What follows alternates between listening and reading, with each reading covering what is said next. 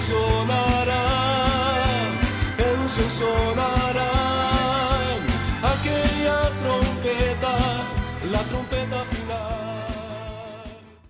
La Iglesia de Cristo de los Ministerios Llamada Final en Phoenix, Arizona, presenta su programa Llamada Final.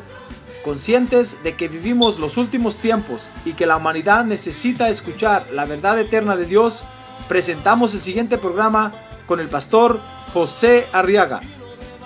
Con ustedes, el pastor José Arriaga con el mensaje de la palabra de Dios.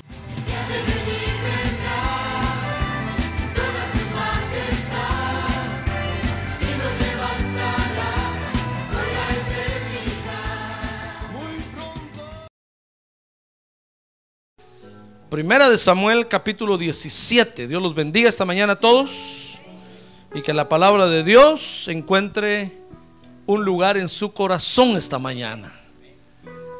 Dice entonces la Biblia, y Goliat se paró y gritó a las filas de Israel diciéndoles, ¿para qué habéis salido a poneros en orden de batalla? ¿Acaso no soy yo filisteo y vosotros siervos de Saúl? Escogeos un hombre y que venga contra mí. Si es capaz, dice el verso 9, de pelear conmigo y matarme, entonces seremos vuestros siervos.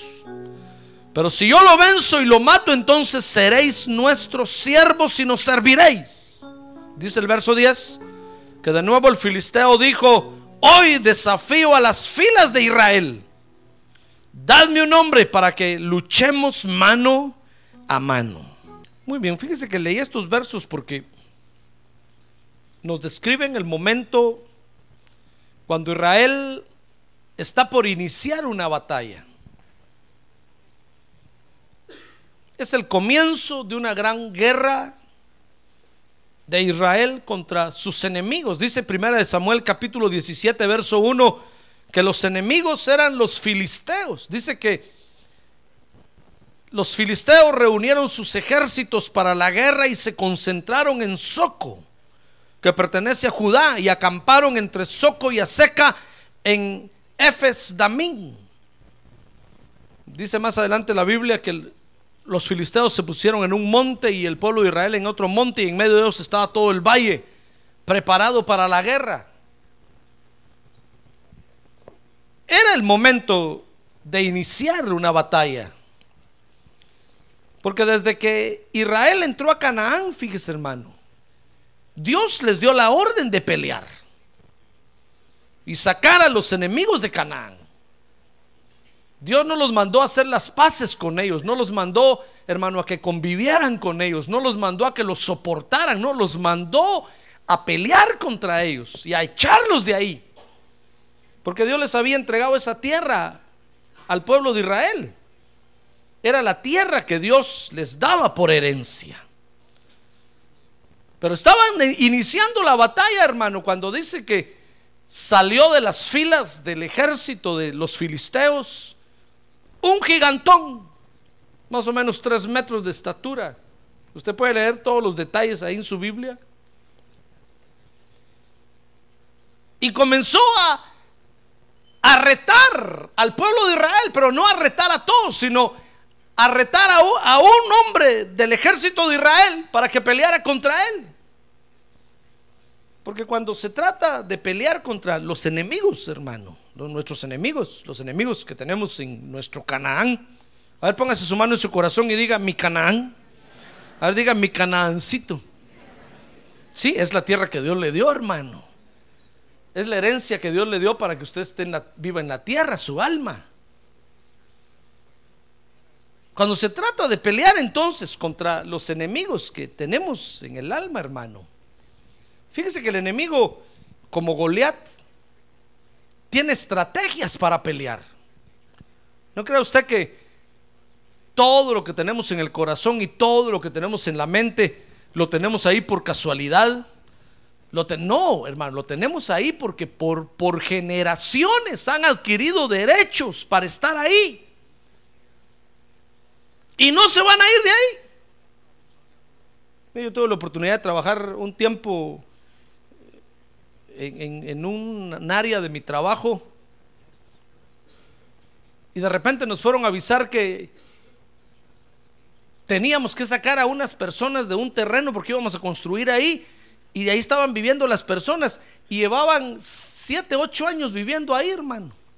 Y entonces el asesor jurídico nos dijo, miren, nos tienen que sacar ahí porque la ley dice que si cumple 10 años viviendo ahí, sin pagar renta, sin tener un contrato, automáticamente la, la ley le cede los derechos de esa tierra a esa gente que está viviendo ahí. Y van a ser los dueños legales y ya no los van a poder sacar. Mire cómo son las cosas, hermano.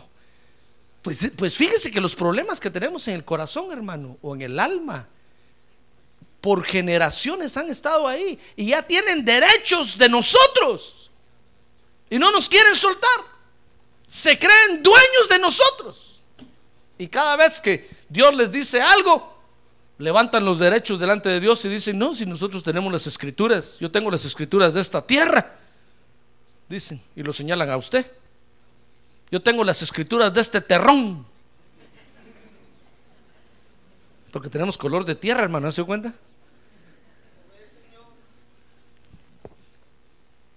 Y no entrego esta tierra. Y usted dice, no, pero si Dios ya me la dio a mí, me la dio por... Pero ellos dicen, no, pero nosotros tenemos los derechos y vamos a pelear hasta las últimas consecuencias. A muerte si es posible. Por eso muchos creyentes se mueren en medio de la guerra, porque se mueren peleando, hermano. Mire, es una guerra a muerte, ¿se da cuenta? O muere usted o mueren los enemigos. Pues el enemigo está ahí porque ha sido muy inteligente y ha utilizado estrategias para pelear. Dice primera de Samuel capítulo 17 verso 4, vea conmigo. Dice ahí que entonces de los ejércitos de los filisteos salió un campeón llamado Goliat, ya ve, le llaman campeón. Es porque es un guerrero terrible, llamado Goliat de Gat, cuya altura era de seis codos y un palmo. Mire, la primera estrategia que el enemigo usa, fíjese hermano, contra nosotros es la estrategia de impresionarnos con su nombre. Cuando preguntaron los israelitas, ¿cómo se llama? Se llama Goliat. Dijeron, dijeron, qué nombre tan feo. Porque Goliat quiere decir asqueroso, sucio, chuco, cochino, puerco. Yo no sé qué más palabras usa usted para decir asqueroso, hermano. Sinónimo de asqueroso. No sé cómo se dice en inglés si no se lo decía. Pero ¿qué le parece que el nombre se llama asqueroso? Imagínense que el enemigo nos quiere impresionar con su nombre. Y cada vez que usted oye el nombre, usted dice, uy, no, con ese ni me meto. Porque tiene un nombre asqueroso. Cuando usted oye que el enemigo que tiene en el corazón se llama envidia, usted dice, usted se derrite, hermano. No. Usted dice, es que, es que qué nombre, solo de oír el nombre se me aguadan las piernas. ¡Qué enemigo más horrible! ¿Qué nombre el que le pusieron? No le va a poner Goliat a un su hijo, hermano. Porque quiere decir asqueroso. Mire, el enemigo lo primero que hace es impresionarnos con, con el nombre. Por eso cuando nosotros venimos a la iglesia, fíjese, y Dios nos empieza a enseñar cuáles son nuestros enemigos, porque a través de su palabra nosotros empezamos a descubrir "Sh, qué enemigos tenemos adentro, hermano. Y cuando Dios nos empieza a decirnos y nos, y nos dice, ¿sabes cómo se llama ese enemigo? A ti te están hablando hoy, para ti es la palabra hoy.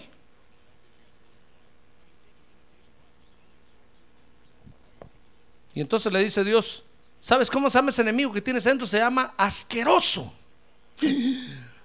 Usted dice, ya no vuelvo a venir a esta iglesia, ya no, ya no. ¿Cómo se atreve ese pastor a hablar de eso? ¿Cómo se atreve a decirme mi vida? Nos da miedo el enemigo, hermano. Cuando, cuando, cuando usted oye que el enemigo que tiene adentro es un gigante que se llama celos, usted se asusta, usted dice, qué nombre más feo. Solo de oírlo se me pone la piel de gallina. Me pongo chinito, chinito. Porque los nombres del enemigo así son, son asquerosos, son nombres feos, hermano. Toda la gente allá en el mundo anda huyendo de ellos, porque son enemigos terribles. Sus mismos nombres dicen la calidad de enemigos que son. Pues aparte de impresionarnos con su nombre, usa otra estrategia. Dice primera de Samuel capítulo 17, verso 5, que este gigante tenía un yelmo de bronce sobre la cabeza. Imagínense cómo pesaba ese casco, hermano. Era un casco que tenía. Si a usted se lo hubieran puesto, o a mí, tal vez nos hubiéramos doblado así, mire. Y ya no nos hubiéramos levantado, hermano. Pero ¿cómo sería este gigante para usar un yelmo de bronce sobre la cabeza? Y llevaba una cota de malla. Y el peso de la cota era de cinco mil ciclos de bronce. Tenía también grebas de bronce en las piernas y una jabalina de bronce colgada entre los hombros. Y el asta de su, de su lanza era como un rodillo de telar y la punta de su lanza pesaba 600 ciclos de hierro y su escudero iba delante de él. Mire qué imagen, ya se dio cuenta qué imagen la del... ¿Por qué cree usted que escribieron todos esos detalles ahí? Porque el gigante impactó al escritor de este libro, hermano, cuando le vio la planta. Mire todos los detalles que escribió, se dio el lujo de escribir hasta el tipo de lanza que tenía, hasta la malla que llevaba en la mano, la coraza o el yelmo que llevaba en la cabeza. Mire todos los detalles que escribió, porque el enemigo usa otra estrategia para impresionarnos y es su, su imagen para que nosotros lo veamos grandes. ¿Se recuerda lo que vimos el domingo pasado, verdad? ¿Se acuerda o no? Si no, compre el CD, hermano. Porque el enemigo se ve grande. O sea que el enemigo no solo se ve asqueroso, se ve tan asqueroso que usted ni lo quiere tocar. Y usted le hace pacto con él y le dice, ¿sabes qué? Mejor ni yo te toco ni tú me tocas. Ni yo hablo de ti ni tú hablas de mí porque estás tan asqueroso que no quiero nada, nada que ver contigo. Y el enemigo dice, eso quiero, que me dejes vivir aquí en tu corazoncito. Ni tú te metes conmigo, ni yo contigo. Si vas a ir a la iglesia, ahí me voy a callar, yo no voy a decir nada. Y mientras estás en el culto, me voy a dormir ahí. Y cuando salgas, entonces ya otra vez volvemos a las mismas andadas. Y usted hace trato, hermano, trato hecho, nunca desecho. Y viene a la iglesia y el enemigo se le duerme, hermano. Y estoy en la palabra de Dios, el Espíritu de Dios que le está diciendo, ese enemigo lo tienes en el corazón, se llama asqueroso. Y usted dice, ay, no, pero es que no lo quiero tocar porque es asqueroso. Y ahí está el enemigo roncando dentro de usted. ¿Ya se da cuenta que es real eso de que viviendo con el enemigo? ¿Ya se dio cuenta? Por eso hicieron esa película ahí en Hollywood. Porque usted está viviendo con el enemigo ahí, hermano. Está durmiendo con él, está comiendo con el enemigo. Y usted no lo toca porque es asqueroso. ¿Será que, ¿Qué va a decir el pastor si yo le digo lo, el nombrecito de este enemigo? No tenga pena que a mí se me olvida todo, hermano. Hasta los nombres se me olvidan. Lo que no se me olvida es la palabra de Dios. Pues aparte de impresionarnos con su nombre, fíjese que nos quiere impresionar con su imagen. Y usted ve al enemigo y lo ve grandote, grandote. Mire, si yo pudiera preguntarle a usted que me describa cómo es ese enemigo, yo, yo le aseguro que usted me dice hasta el color de los ojos que tiene.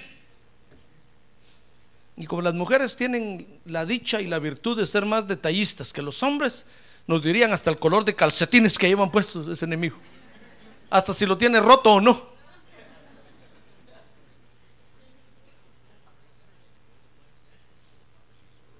Nos diría, nos, daría todos los detalles y, nos, y sabe, y, y, por último diría, mire pastor, y es grandotote, feo, horrible. No lo quiero ver, porque el enemigo se ve grande, hermano, como lo vieron los espías allá, ¿se acuerda cuando fueron a Canaán? Vieron al enemigo, dice que los vieron grandototes, horribles, feos, porque el enemigo nos quiere impresionar con su imagen, pero usa otra estrategia, que es la que yo le quiero hablar hoy. Amén. Así es que dígale que tiene a un lado, ánimo hermano. Dígale, ánimo, todavía falta mucho. Ánimo, porque hoy va a, va a conocer cómo es este enemigo, hermano. Dice primera de Samuel capítulo 17, verso 8, oiga, que Goliat se paró y gritó a las filas de Israel. Y oiga lo que les dijo. ¿Para qué habéis salido a poneros en orden de batalla? ¿Acaso no soy yo filisteo y vosotros siervos de Saúl? Escogeos su nombre y que venga contra mí. Mire lo que dice, hermano. ¿Ya ve lo que habla? Si supieran siervos de quién somos nosotros realmente, hermano. Es cierto que Dios nos pone autoridades. Tal vez el enemigo le dice a usted, ¿acaso no eres tú siervo de José Arriaga ahí en el templo?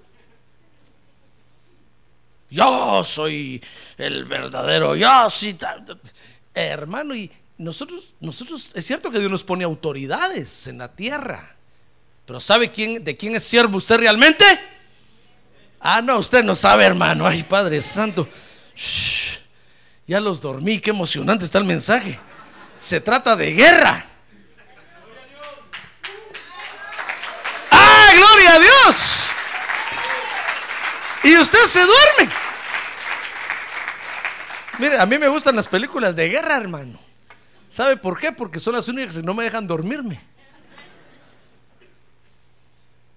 Pero mis hijitas a veces me dicen, papi, vamos a una película y es una película de Romeo y Julieta, hermano, y que el amor. Ay, a media película me quedo bien dormido yo. Y me empiezan a esperar, papi, ya te dormiste. ¿En qué va? ¿Qué, pasó? Nada, ¿para qué te dormiste? Digo, pues es que esas películas, hermano. Póngame una de guerra, les digo yo ahí, entonces van a ver si no me estoy despierto. Mire, cuando yo le venga a predicar del cantar de los cantares, duermas, hermano. Solo las hermanas van a estar despiertas ahí. Pero esta es una de guerra, es emocionante, hermano. Ahora despierta que tiene un lado y despierta, hermano. Ahorita van a comenzar los balazos aquí.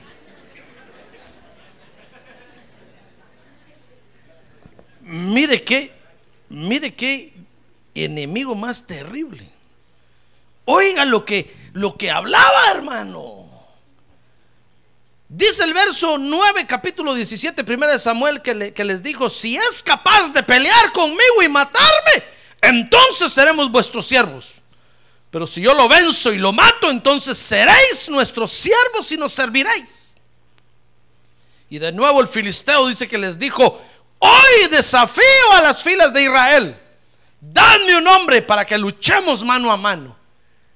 Mire, porque el enemigo usa otra estrategia y la estrategia que utiliza, hermano, es la de impresionarnos con su hablar. Porque habla grandezas, hermano. El enemigo sabe, es como aquel dicho en el mundo que dice, perro que ladra, ¿no qué? No muerde. El enemigo así es. Es como un perro que ladra y ladra y, no, y, lo que, y lo que hace con sus palabras es que nos intimida. ¿Sabe? Cada vez que usted dice, bueno, hoy sí te voy a sacar de mi corazón, hoy sí vas a desalojar la habitación, por favor, hoy sí ya. Ya, ya no te quiero. Ahorita voy a ir con el pastor a decirle y para que te saque de ahí. El enemigo empieza a decirle, si me sacas, me muero. Y usted, no, pero no te muras. No es para tanto. Te salís y te vas a vivir con aquel que vaya a ver. ¿Se acuerda de los demonios que salieron de- del Gadareno? Que empezaron a llorar ahí con Jesús, hermano. Empezó a decir, no nos eches de aquí. Danos permiso para irnos a aquel, aquel hato de, hato es, ¿verdad? De, de marranos. Mire, porque andan viendo dónde se meten, hermano. No estoy diciendo que usted tiene un demonio adentro. No, no, Dios me libre. Aunque tal vez. Pero sí tiene enemigos que hay que desalojar, hermano. Hay que pedirles el room. Hay que pedirles el cuarto. Porque no tienen derecho ya de estar ahí. No pagan renta. Nos consumen el gozo, nos consumen la alegría, nos consumen toda la bendición que Dios nos da. Son buenos solo para comer y comer y no dan nada. Solo problemas nos traen. Ah, pero son buenos para hablar. Hablan grandezas. A veces le dicen a usted, no, si así así era tu mamá. Y usted dice, ay, mi mamacita, que en paz descanse. Y usted guarda ahí, hasta lo cucucha, le dice, va, pues, le soba la cabeza, quédate ahí, quédate ahí. Es un recuerdo de mi mami. O le dicen, es que así era tu abuelo. Mire, ¿se acuerda cuando las mamás nos decían a nosotros, ¿cómo te pareces a tu abuelo? Yo me acuerdo cuando era pequeño, a mi mamá se le entró la onda una vez de pelarme pelón, hermano. Solo con el, mochito, que es así como es la moda ahora, ¿verdad? Yo no sé por qué a mi mamá le entró la onda. Usted sabe cómo son las mamás, ¿verdad? Lo que hacen con nosotros los hijos, hermano. Y todos mis hermanos, no, incluso hasta les dejaban, daban permiso que se dejaran crecer el cabello. Y yo siempre pelón. Yo decía, un día le dije, mamá, ya no aguanto, no me quiero pelar así. Yo quiero, así como mis hermanos. Es la moda. Acuérdense que la moda era el pelo largo en ese tiempo, estaba pequeño. Así que no crea que hace muy, ya estaba grande. No, no, estaba pequeño todavía, hermano. Y sabe, entonces mi mamá me dijo, es que cada vez que te pelo así, ¿cómo te pareces a mi papá? Te pareces a tu abuelo. Y como mi abuelo era militar, sin duda siempre se pelaba así. Si es que te pareces a tu abuelo. Y ahí voy otra vez pelón, hermano.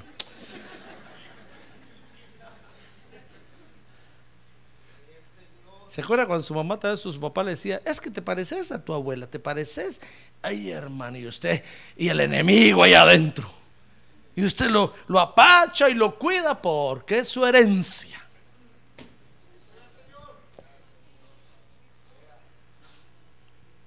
El enemigo es terrible para hablar, hermano. Y con su forma de hablar nos quiere, nos quiere intimidar. Por eso le enseño esto, para que usted sepa cómo pelea el enemigo. Mire, el enemigo no tiene a otro lugar donde irse. Pero eso que no le importe a usted. No esté pensando, pastor, pero es que si lo saco, ¿a dónde se va el pobrecito? ¿Dónde se va a meter? No le importe a usted, hermano. Ese es problema de Dios. Usted échelo fuera de ahí. Sáquelo, quítele los derechos que tiene de su vida y échelo fuera en el nombre de Jesús. Ya no tiene por qué estarlo atormentando y haciéndole la vida difícil a usted en la tierra. Si esta alma Dios se la dio a usted para disfrutar en la tierra, hermano. Y como vimos la otra vez, es una tierra buena que fluye leche y miel. Pero ahorita no le da nada porque el enemigo se lo toma todo ahí adentro. Se come la leche con el queso y se come la miel. Y a usted solo le queda la pura amargura. Entonces usted dice la vida no vale nada. ¿Para qué vivir esta vida? Qué fea. No, hermano, lo que pasa es que usted no ha sacado a los enemigos de ahí. Pues el enemigo tiene una estrategia que es la de intimidarnos con su hablar. ¿Sabe? Dice la Biblia que 40 días tenía ya ese gigante de salir a intimidar al pueblo de Israel. Y cada vez que el pueblo de Israel lo escuchaba, hermanos, salían corriendo a esconderse. No había un hombre. No estoy diciendo macho men, no. No había una mujer, no estoy diciendo macho woman, no, no estoy, estoy diciendo no había un hombre bien hombre, ni una mujer bien mujer que le quisieran hacer frente al enemigo, hermano. No había.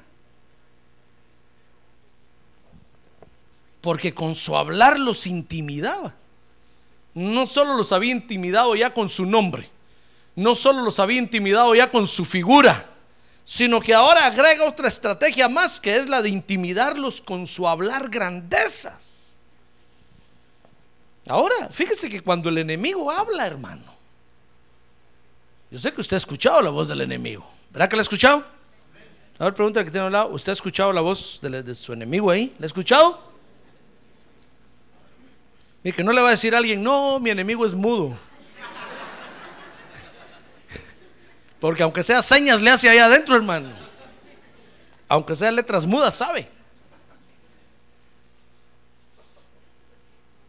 Mire, el enemigo cuando habla, por lo menos lo, hace de tres formas. Y quiero que veamos eso, hermano, para que usted no se deje intimidar por el enemigo. Porque entre las grandezas que habla, cuando habla, lo hace de tres formas. Primero, habla mal. Segundo, habla bien. Y tercero, habla teológicamente. Por eso fue que cuando el diablo se enfrentó con Jesús en el monte de la tentación, ¿se acuerda de eso, verdad? Le digo, si eres hijo de Dios, y le empezó a hablar con teología, dile a estas piedras que se conviertan en pan. Ah, dijo el Señor, este me quiere hablar con la Biblia. Le dijo, escrito está Satanás, no solo de pan vivirá el hombre, sino de toda palabra que sale de la boca de mi Padre. Porque el enemigo habla grandezas teológicamente, hermano. Y nos puede enredar. Y nos puede votar. Pues tiene tres formas de hablar. Habla mal. Mire conmigo primera de Samuel 17:42. Dice que cuando el filisteo miró y vio a David, ¿sabe usted que David llegó, verdad? Y David dijo, yo voy a pelear con el filisteo. Entonces dice que cuando salió a pelear, dice que cuando el gigante lo vio, dice que lo tuvo en poco. Y mire por qué lo tuvo en poco, hermano. Porque era latino, chaparro, manos grandes, orejón y pelón. No, mire, yo le aseguro que que usted puede hacer de menos cuando mira a alguien con esas características que le hablé, hermano. Pero oiga cómo era David. Dice que lo tuvo en poco porque era un muchacho rubio y bien parecido. Mira el enemigo, hermano. No importa que haya sido rubio o no, suponiendo que era negrito, color de tierra o como sea, pero era bien parecido. Porque el enemigo, hermano, va a encontrar alguna forma para despreciarnos. Y de repente le va a hablar a usted y le va a decir, no, no servís para nada. Bien, decía tu abuelo. Esto va a decir, es cierto. Se cumplió lo que dijo mi santo abuelo.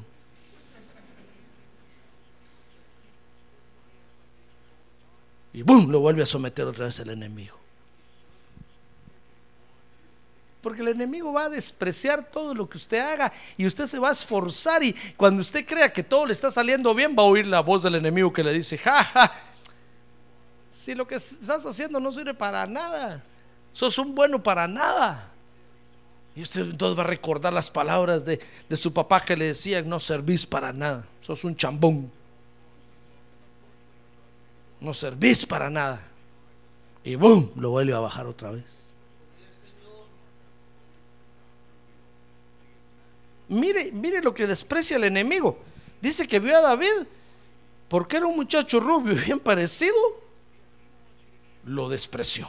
Y dice el verso 43 que el filisteo le dijo a David, oiga cómo habla de mal ese, ese enemigo hermano. Dice que le dijo, ¿acaso soy un perro que vienes contra mí con palos? Y oiga, y el filisteo maldijo a David por sus dioses. ¿Ya ve cómo habla de mal? Mire, el, el enemigo habla grandezas, hermano. Y entre las grandezas que habla, habla bien mal. De repente va usted a escuchar la voz del enemigo hablarle solo para maldecirlo a usted, hermano.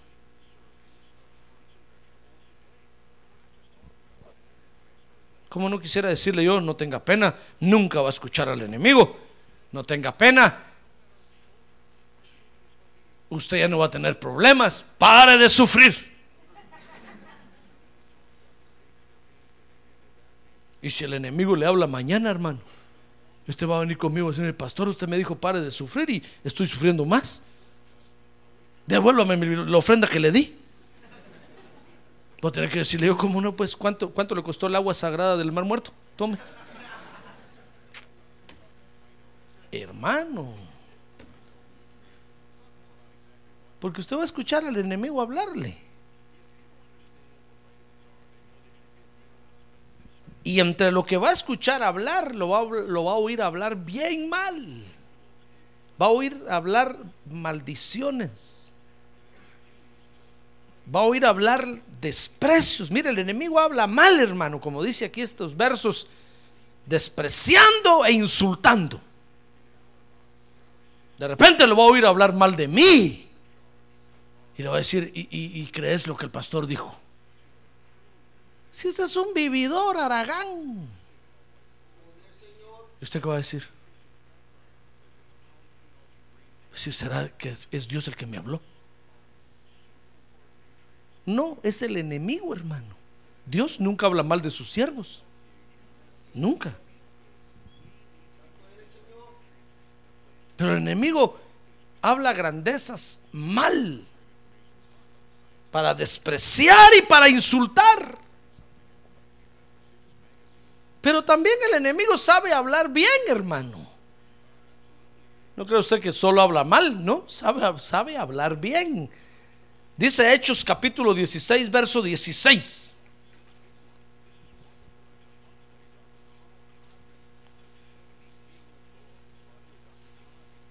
Que cuando Pablo estaba en Filipos, dice, y sucedió que mientras íbamos al lugar de oración, nos salió al encuentro una muchacha esclava que tenía espíritu de adivinación, la cual daba grandes ganancias a sus amos adivinando. Y esta dice, siguiendo a Pablo, mire, se iba a los cultos, hermano. No le digo pues que no mire a nadie, míreme a mí aquí. Que a los cultos de Dios también llegan, llega el enemigo, hermano. ¿Se acuerda que, que Satanás se metió entre todos los, los vigilantes del universo que iban a darle cuentas a Dios al cielo? Ah, porque también Satanás tiene ingreso allá.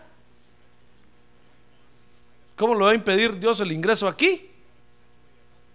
Mire, iba a los cultos y dice que siguiendo a Pablo y a nosotros, dice Lucas, que escribió el libro de los Hechos, gritaba diciendo, estos son hombres, estos hombres son siervos del Dios Altísimo. ¿Ya ve que bien habla? Ah, no, usted no oye, oye, ¿qué bien habla o no? Oiga, qué bien habla, hermano. Que de repente le va a echar unas flores a usted. De repente le va a decir, oh, qué buen creyente eres tú.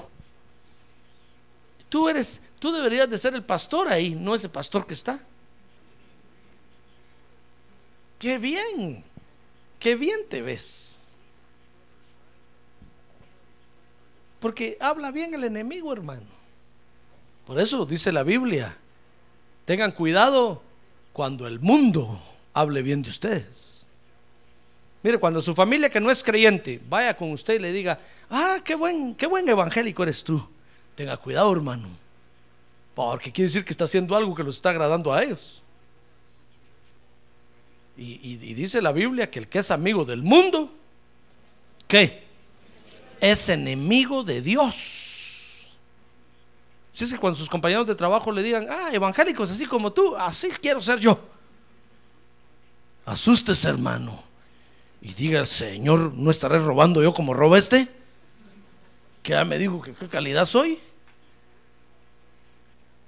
¿No estaré faltándole el respeto al patrón yo como le falta el respeto a este? Que me está diciendo que quiere ir a mi iglesia porque soy buen creyente yo. Hermano. Porque el enemigo sabe hablar bien. Mira esta mujer. Dice que gritaba, estos son siervos del Dios Altísimo. Mire, era la encargada de relaciones públicas del apóstol Pablo. Ya casi el apóstol Pablo le da el contrato de trabajo de relaciones públicas, hermano. Mire qué propaganda la que le estaba haciendo.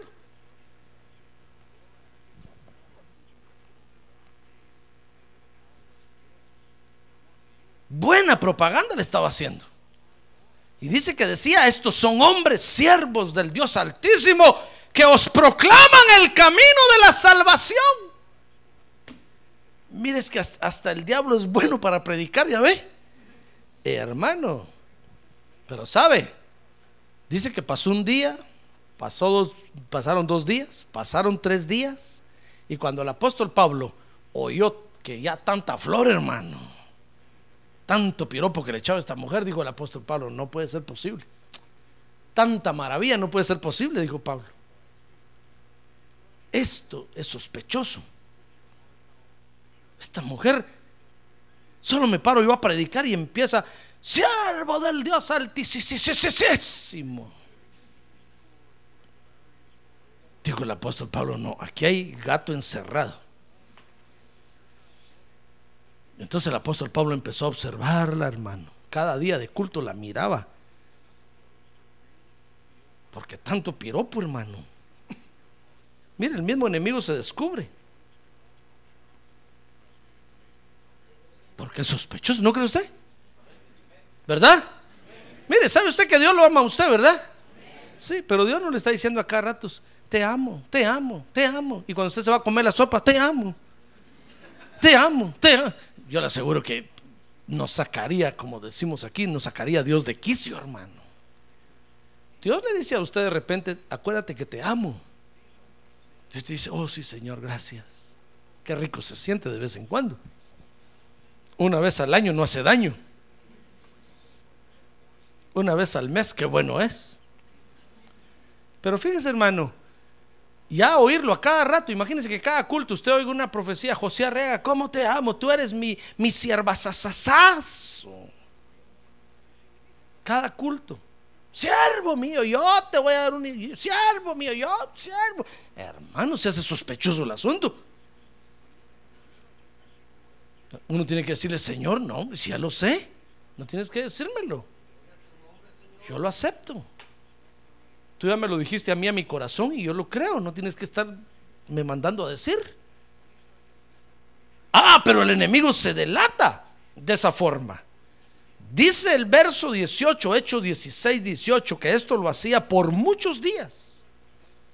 Más desagradando esto a Pablo, se volvió. Oiga, hermano, el apóstol Pablo en ese momento el Espíritu le reveló que era un demonio el que le estaba hablando.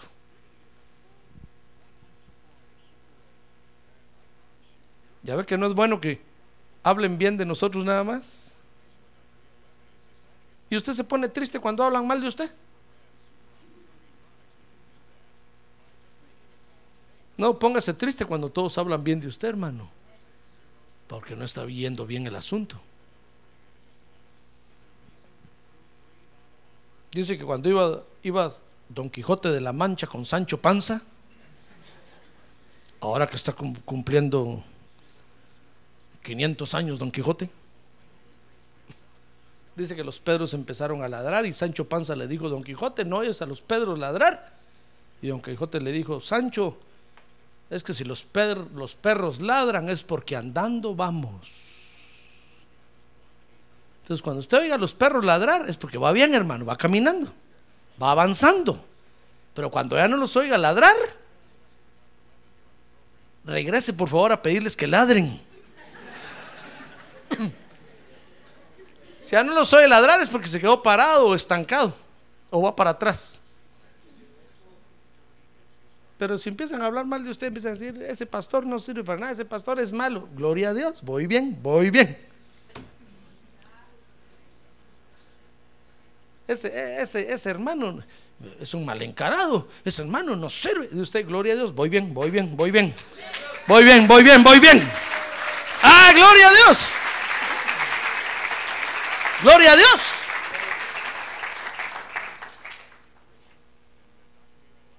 Mire, dice el libro de los Hechos que desagradando al apóstol Pablo se volvió y dijo al Espíritu, te ordeno en el nombre de Jesucristo que salgas de ella. Y salió en aquel mismo momento el demonio, hermano. Se acabaron las profecías de flores.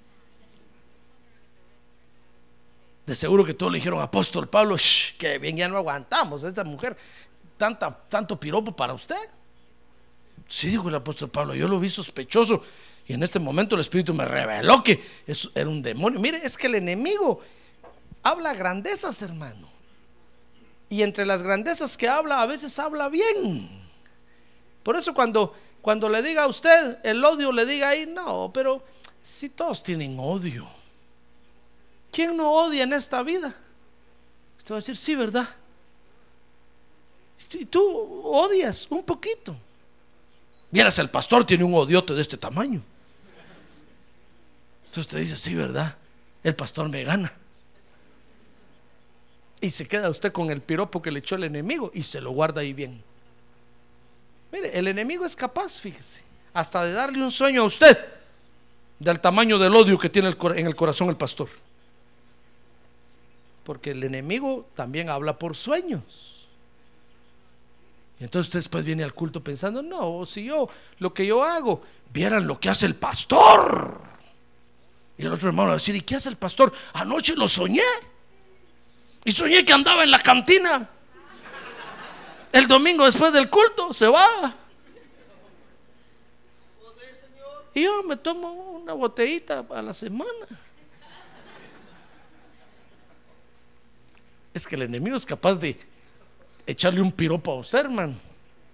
Y de hacer cualquier cosa para que usted le crea la adulación que le está dando. Porque para adular el enemigo es número uno. Sabe hablar muy bien. Y es convincente. Por eso cuando le dijo al Señor, Señor, ¿sabes? Dice que llevó, a Jesús al pináculo del templo y le dijo, échate, tírate. ¿Acaso no está escrito que Dios a sus ángeles enviará para que tu pie no tropiece en la piedra. Como diciendo, tú eres muy bueno, tú eres el Hijo de Dios, Dios te va a defender, tírate.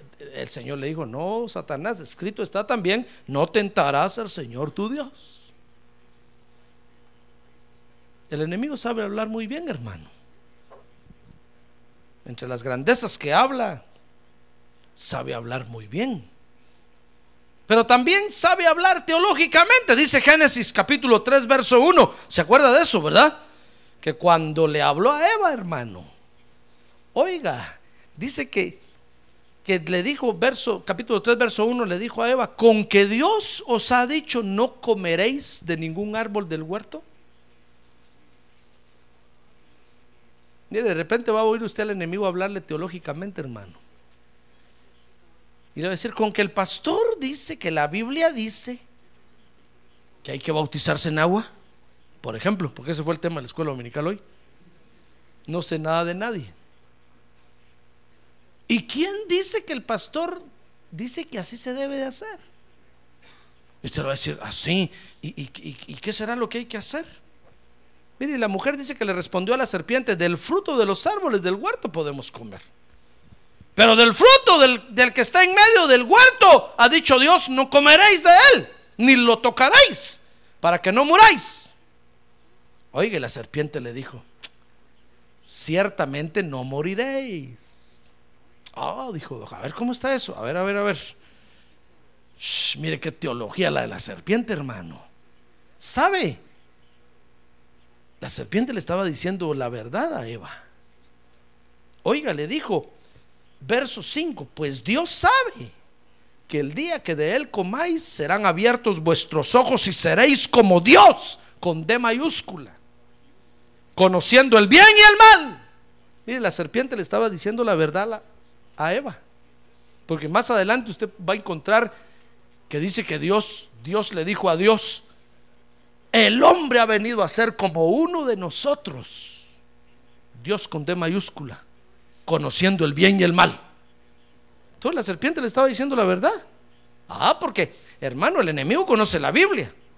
Mire ese enemigo que usted tiene adentro del corazón, sabe más Biblia que usted. Y el día que usted le saca un verso que dice, todo lo puedo en Cristo que me fortalece. Sí, pero acuérdate que tu santa mamá te dijo, no vas a poder. Y acuérdate que la Biblia dice, honrarás a tu padre y a tu madre. ¿En qué religión nació tu mamá? Pues en esa religión tienes que morir. Ay, ya lo hizo pedazos, hermano. Y lo deja usted con la boca cerrada, pensando, bueno, al fin y al cabo todas las religiones van a Dios. Y el enemigo le echa unas derrotadas terribles. Porque el enemigo sabe teología, hermano, y conoce la Biblia. Mire, ¿qué le parece que dice Génesis 3 del 1 al 6 que la serpiente terminó convenciendo a Eva? Y Eva dijo, it's true. La, la serpiente tiene razón. Agarró del fruto y se lo comió. Y le dijo, Adán, ven para acá, no razones nada, por favor, cómete esto. Y Adán dijo, ok. Le dijo, ni abras la Biblia porque yo ya la estudié. Y ya me di cuenta que no hay que ir a los cultos.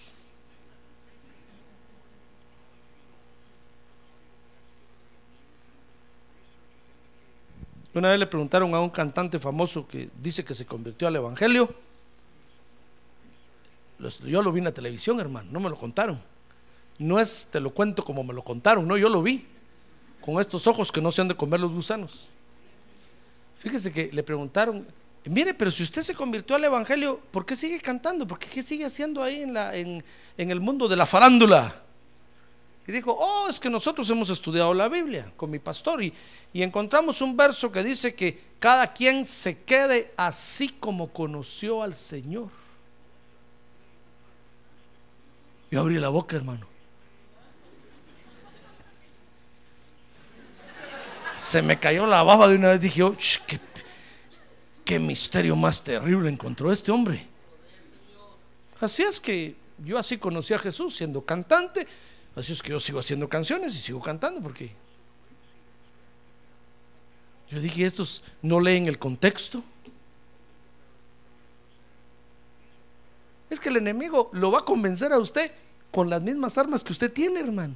Mire, usted va a agarrar la pistola Estoy hablando figuradamente. Y va, y va, y va, a amenazar al enemigo y decir, bueno, odio. Hoy sí te echo de mi corazón en el nombre de Jesús. ¿Sabe qué va a hacer el enemigo? Va a agarrar la pistola y le va a dar vuelta y le va a apuntar a usted mismo. Si me echas, tú también te vas. Con las mismas armas que Dios le da a usted para matar al enemigo, eh, con esas mismas armas lo va a terminar convenciendo a usted. Porque es un terrible teólogo el enemigo conoce la Biblia.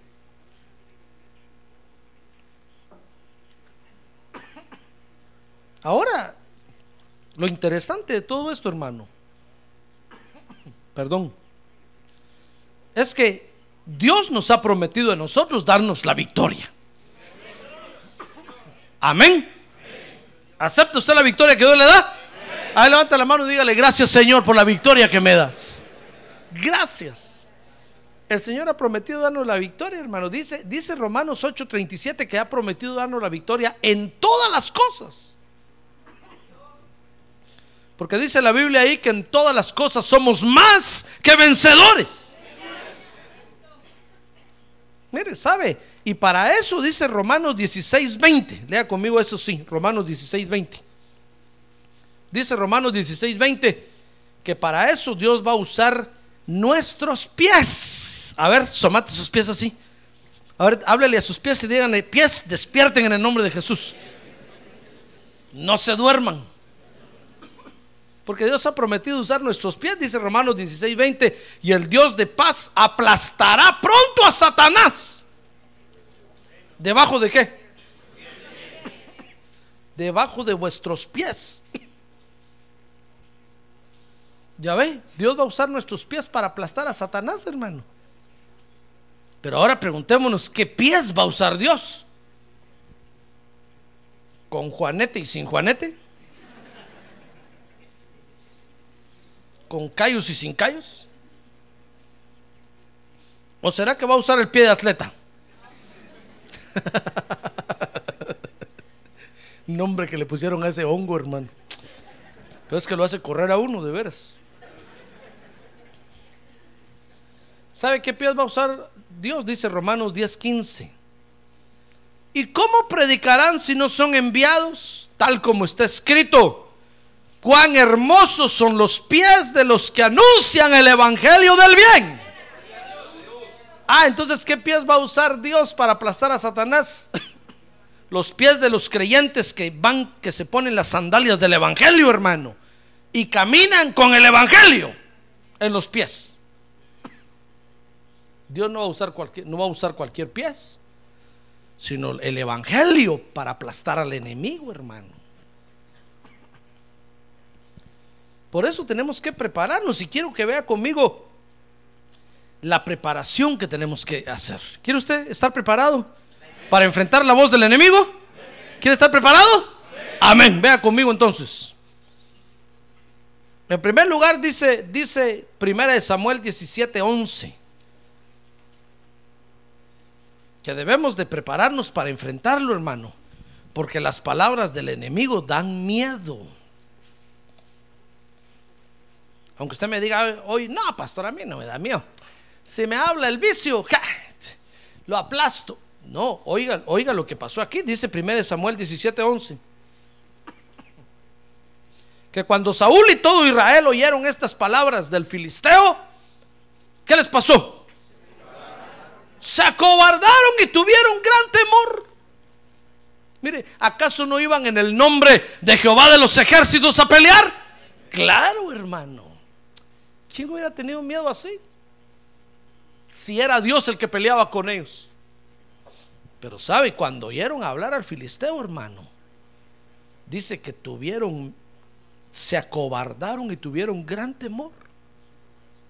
Por eso debemos de prepararnos para enfrentar la voz del enemigo. Dice 1 Samuel 17, 16 que debemos de estar preparados para enfrentarlo porque el enemigo es insistente. Dice que durante 40 días el filisteo vino mañana y tarde presentándose en desafío. Es que es terco como saber qué, hermano. Ya ve que Dios no lo cansa a usted. No me va a decir, no, hermano, a mí Dios me cansa porque, hermano, Dios le habla a usted. Mire, yo le aseguro que pasan días y Dios no le habla. Cuando usted de repente se acuerda y dice, Dios, ¿por qué no me has hablado? Entonces el Espíritu dice, sí, es que te vi tan ocupado que no quise molestarte, pero a ver, platiquemos ahorita. Pero el enemigo no es así. Ese enemigo parece calía. Si no sabe qué es eso, pregúnteme después está molestando noche y día. En el desayuno, en el almuerzo y la cena. Cuando usted se va a acostar, cuando está durmiendo, cuando se levanta. Ahí lo está, le está insistiendo y le está. Es que, es que es persistente el enemigo y es insistente. Por eso debemos de estar preparados para enfrentarlo, hermano. ¿Quiere saber cuál es la preparación? Porque esto es lo más interesante, hermano. Si quiere, olvídese de todo lo que prediqué antes, pero esto no se le olvide. Porque tenemos que estar bien preparados. Otra vez que usted oiga la voz del enemigo, si usted está preparado así, hermano, lo va a derrotar. Y la victoria Dios se la va a dar a usted. Amén. Dice primera de Samuel 17, 23, primera preparación que mientras hablaba con ellos, aquí dice el campeón del filisteo de Gat, llamado Goliat, subió de entre las filas de los filisteos y habló las mismas palabras. ¿Y qué hizo David? Y David las oyó. Oh, ves que la primera preparación consiste, hermano, en escuchar lo que dice el enemigo. Óigalo. Préstele atención. No diga usted, no, no, ya te conozco, no quiero oír, no oigo, no, no, no, no, escúchelo. Dígale, a ver, habla pues, habla. Aunque hable maldiciones, hable lo que hable, escúchelo. Porque entonces usted va a tener una razón para pelear contra el enemigo, hermano. Es como cuando usted viene conmigo y me dice, pastor, fíjese que me siento mal. Yo le primero que le pregunto es, ¿ya fue con el doctor? Sí, ya fui. ¿Y qué le dijo? pues que tengo un dolorcito aquí y, eh, cree que es tal cosa. Yo digo, ah, bueno, entonces ya, ya sabemos contra quién vamos a pelear. A ver, oremos y empezamos a reprender y a echar fuera eso. Pero si usted no deja hablar al enemigo, hermano, ¿cómo va a saber contra qué está peleando? No podemos dar golpes al aire. Tenemos que saber qué dice el enemigo. Por eso cuando le hable el enemigo ahí, escúchelo. Cállese y óigalo. Porque el mismo enemigo le va a decir de dónde viene y para dónde va, quién le dio permiso y por qué está ahí, cuánto tiempo hace que está ahí. y qué necesita para irse. Entonces, cuando, cuando hable, escuchen. Entonces, la primera preparación consiste en escuchar lo que dice el enemigo. Primera de Samuel 17, 25, segunda preparación.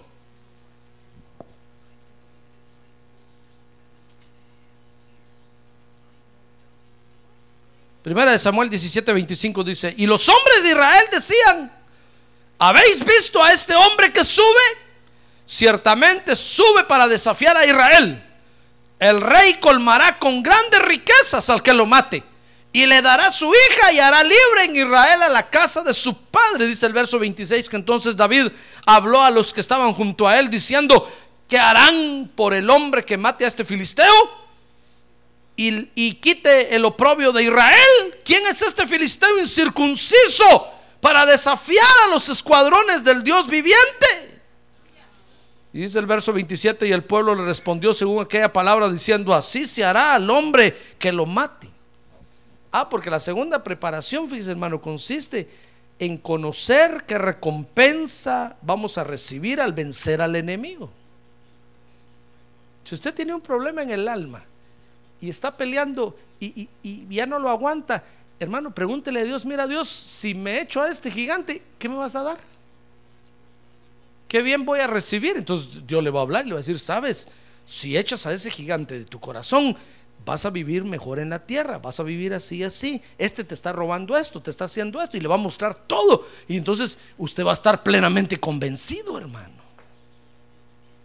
Pero ¿cómo vamos a vencer a los enemigos si no sabemos qué beneficio vamos a obtener? No podemos pelear una, una guerra sin pensar en obtener un beneficio, hermano.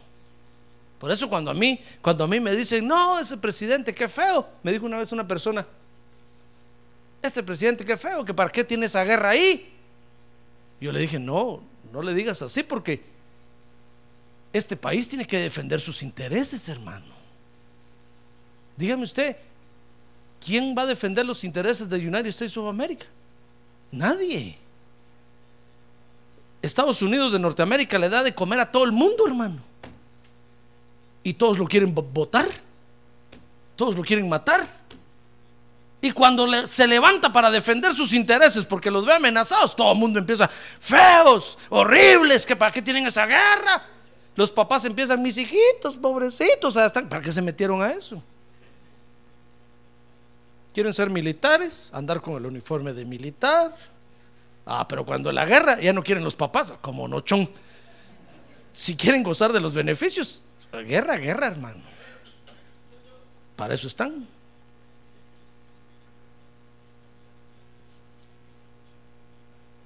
Mire, si, si Estados Unidos no tuviera ningún interés ahí, ¿usted cree que estarían peleando? Mire cómo ladran todos los otros países por todo el mundo. Estados Unidos no tiene interés ahí, ni caso les hace. Pero el día que tenga interés en, Venezuela va a decir, a ver, ¿dónde está el colocho este que está hablando? Blum, se lo van a bajar de un solo. Pero mientras no tenga interés, que ladre, ¿qué importa? Si, si, si, United States of America no defiende sus intereses, ¿quién lo va a defender si todo el mundo lo quiere destruir, hermano? ¿Se da cuenta? Pero lo mismo es esto, si usted, si usted no, no tiene interés en destruir al gigante que tiene adentro, que ahorita lo estoy viendo, no le digo cómo se llama.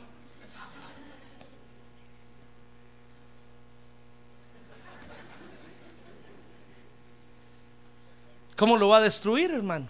Mire, el rencor, el odio, la mentira, sea lo que sea el enemigo que está adentro, no, usted no, no lo va a querer destruir porque usted dice, ¿de qué me sirve sacarlo?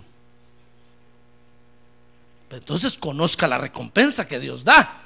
Mire, cuando a David le dijeron, sabes David, sabes, el rey le va a dar a su hija. Cuando miró a Mical, David dijo, qué mujeraza esta. Con mucho gusto dijo David, ¿dónde está el gigante? Y David era chaparrito, hermano. Y cuando Saúl lo vio, dijo, ¿y este chaparro? Si es un gigantón, no me importa, le dijo, pero por su hija me arrifo el físico, rey. Ah, es que estaba viendo la recompensa, hermano. Atrás de Goliat estaba, estaba Mical, la hija del rey. Y ha de haber sido muy hermosa para que David agarrara valor, hermano. Por eso pregúntele usted al Señor Jesucristo, Señor, mira, tengo este problema en el corazón. Realmente yo creo que no lo puedo echar fuera, pues, porque así he vivido siempre. Pero si lo he hecho, ¿qué me das? Entonces Él va a decir, sabes, te voy a dar vida abundante, leche y miel, tu alma va a fluir mejor. ¡Ah, gloria a Dios! ¡Gloria a Dios!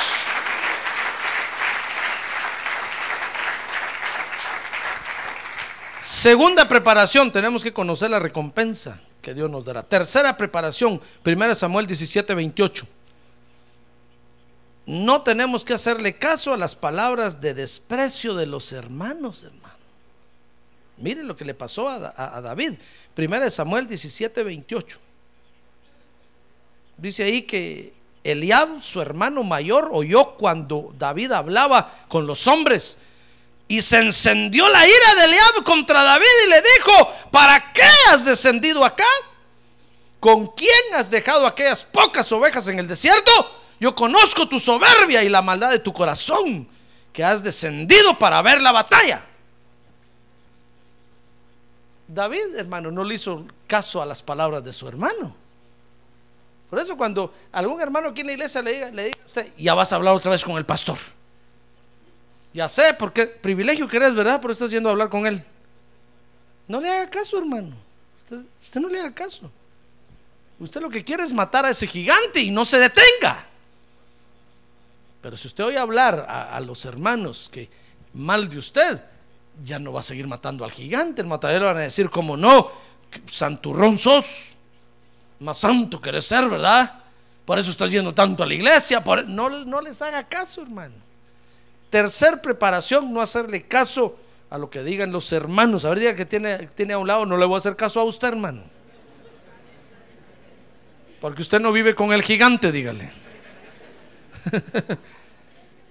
a ver, dígale, yo duermo con el gigante, yo como con el gigante, yo cargo al gigante. Porque donde quiera que va y lo lleva. Parece su mascota. Su pet. Y aunque aquí en la iglesia dice el rótulo afuera, no pets, ahí entra usted con su pet bien escondido. Es como los celulares. Allá afuera dice no celular y aquí trae usted el celular bien prendido, hermano. Ya ve, así carga el gigante. No, entonces, tercer preparación, no, haga, no le haga caso a, las palabras de desprecio de los hermanos, porque es su vida, hermano, no es la de ellos. Ellos tal vez ya están bien libres, el alma les está fluyendo leche y miel ya, pero usted vive en tristeza, en dolor, en amargura, solo llorar y llorar, como dice la canción. Cuarta preparación, primera de Samuel 17:34. Tenemos que tener la experiencia de haber ganado otras batallas, hermano. Primera de Samuel 17:34 dice, pero David respondió a Saúl y le dijo, tu siervo apacentaba las ovejas de su padre y cuando un león o un oso venía y se llevaba un cordero del rebaño, yo salía tras él. Lo atacaba y lo rescataba de su boca. Y cuando se levantaba contra mí, lo tomaba por la quijada, lo hería y lo mataba. Tu siervo ha matado tanto al león como al oso y este filisteo incircunciso será como uno de ellos porque ha desafiado los escuadrones del Dios viviente. ¡Ah, gloria a Dios!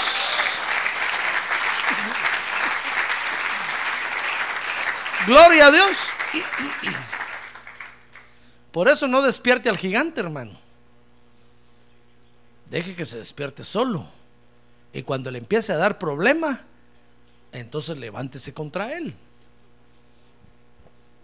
Cuarta preparación, tener experiencia de haber ganado otras batallas. Por eso, las batallas pequeñas que ganamos, hermano, nos sirven de base para las batallas más grandes que vienen. Amén. Muy bien, quinta preparación, quinta y final preparación. Primera de Samuel 17:37. Tenemos que reconocer al Señor Jesucristo, hermano sabe y darle alabanza por lo que hace. porque de Él viene nuestra fuerza. No, la fuerza no viene de usted. Aunque usted diga, pastor, pero yo soy muy macho.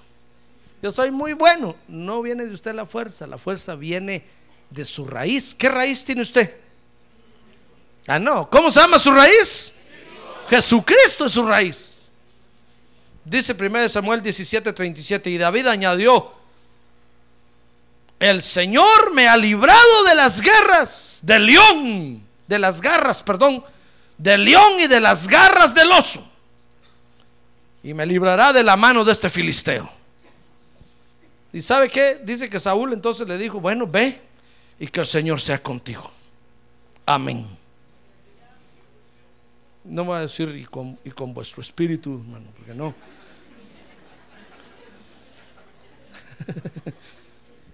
No se le van a empezar a levantar los gigantes ahorita. Esos usted los tiene que matar, no yo, usted. Ya ve, entonces, 1 Samuel 17, 37, tenemos que reconocer al Señor Jesucristo. David dijo, ¿sabe? ¿Sabe? ¿Sabes? Saúl le dijo, ¿sabes por qué maté al oso y, al león? Porque el Señor Jesucristo me daba las fuerzas. me daba la unción y cuando la unción de su espíritu venía sobre mí, pobre león y pobre oso. Entonces, Quinta preparación, tenemos que reconocer al Señor Jesucristo y darle alabanza por lo que hace.